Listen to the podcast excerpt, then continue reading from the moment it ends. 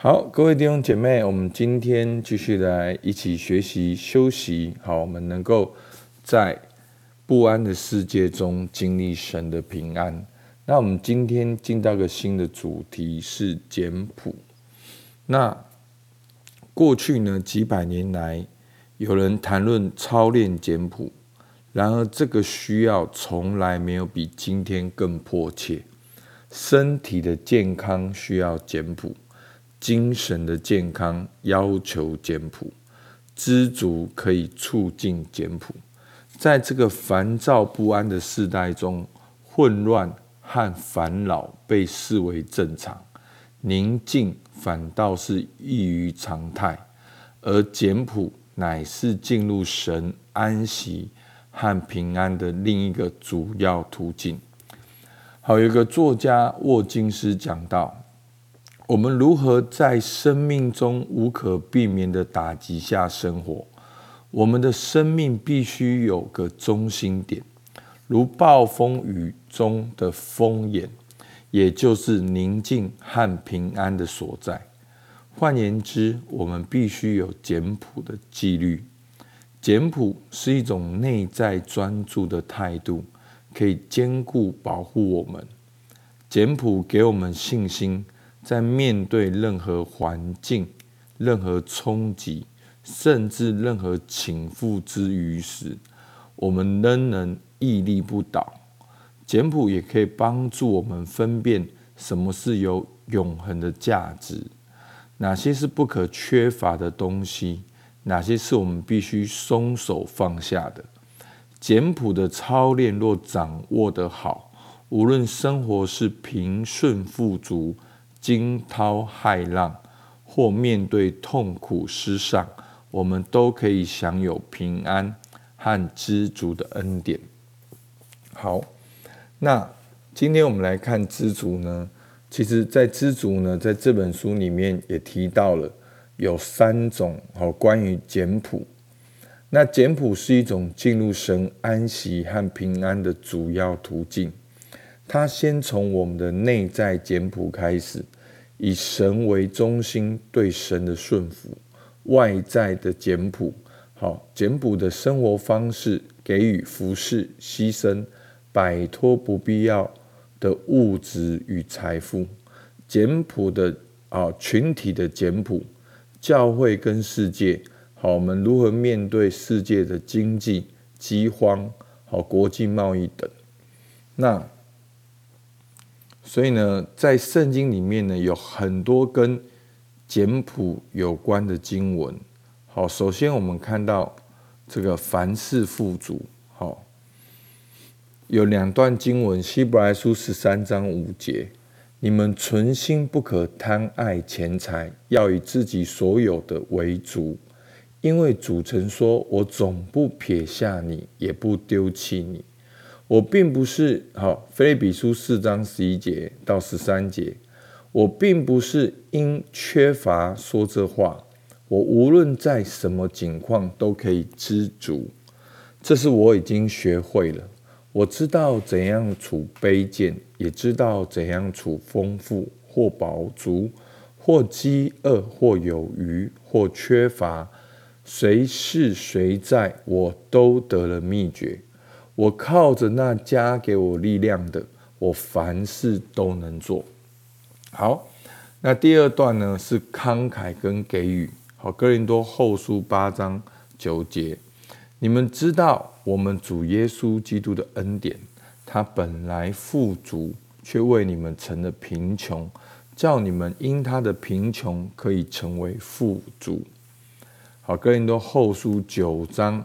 好，六到十五节，少种的少收，多种的多收，这话是真的。个人要随本心所酌定的，不要做难，不要勉强，因为捐得任意的人是神所喜爱的。神能将各样的恩惠多多的加给你们，使你们凡事常常充足。能多行各样善事，如经上所记，他施舍钱财，周济贫穷，他的仁义存到永远。那赐种给撒种的，赐粮给人吃的，必多多加给你们种地的种子，又增添你们仁义的果子，叫你们凡事富足，可以多多施舍。就借着我们使感谢归于神，因为办这供给的事，不但补圣徒的缺乏，而且叫许多人越发感谢神。他们从这供给的事上得了凭据，知道你们承认基督顺服他的福音，多多的捐钱给他们和众人，便将荣耀归于神。他们也因神极大的恩赐显在你们心里，就切切的想念你们，为你们祈祷，感谢神，因他有说不尽的恩赐。好，第三段经文胜过贪婪，但那些想要发财的人，就陷在迷惑，落在网罗和许多无知有害的私欲里。叫人沉在败坏和灭亡中，贪财是万恶之根。有人贪恋钱财，就被引诱，诱离真道，用许多愁苦把自己刺透了。但你这属神的人，要逃避这些事，追求公义、钱敬钱、信心、爱心、忍耐、温柔。好。最后一段，专心侍奉。马太福音六章二十四节，一个人不能侍奉两个主，不是恶那个爱那个，就是重那个轻那个。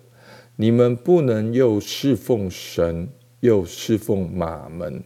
好，那很快的念完这四大段的经文，让大家看到跟简谱相关的经文。其实简谱并不是。我们穿的很贫穷，用的很贫穷。其实简朴是一个卸下重担的生活，简朴是一个专心跟随的生活，抓住你生命生命中重要的原则，好持续的往前来跟随主。好，其实简单讲就是不是追求这个世界跟这个世界所塑造出来的价格，而是追求神。跟神的国，跟我们这个短暂生命的目的跟意义，那很多时候呢，我们想到简朴知足呢，我们就觉得好像是一种退后跟失败。好，现代人会这种感觉，好像哦，简朴变成是一种很不流行的事情，知足变成是一种很懒惰、不想成功的事情。好。那其实简朴呢，是专注在重要的事物上。简朴的生活是从内而外的操练，内心专心的寻求神，好神的国，而外在表现出来。其实跟我们的结果状态不一定有关。好，什么意思呢？就是我们可以拥有财富，但不是被财富拥有。那我知道很多属灵的基督徒，好，或甚至被在历史上好被神所使用、所重用的人，其实他们并没有很贫穷，他们反而有非常富足、非常大的影响力。好，但是他们却可以过着一种简朴的生活，他们反而不是以这些外在的为。目标好，其实他们追求的就是那神的旨意是什么，神的计划是什么。好，我我其实知道很多例子哈，但是我一怕我讲故事哈讲不完，时间超过。好，我讲一个我比较熟悉的，好，就是我们大家都知道约翰麦斯威尔，好，他是牧师，好，他也是领导的专家，好，但是我要讲的不是他，是他的。其中一个师傅叫做保罗·迈尔，他曾经是那个世代里面最会卖保险的人，然后呢，也成立保险公司，而最后他教导别人如何成功，好如何管理他的财务，好，然后甚至公司的治理，好领导管理等等。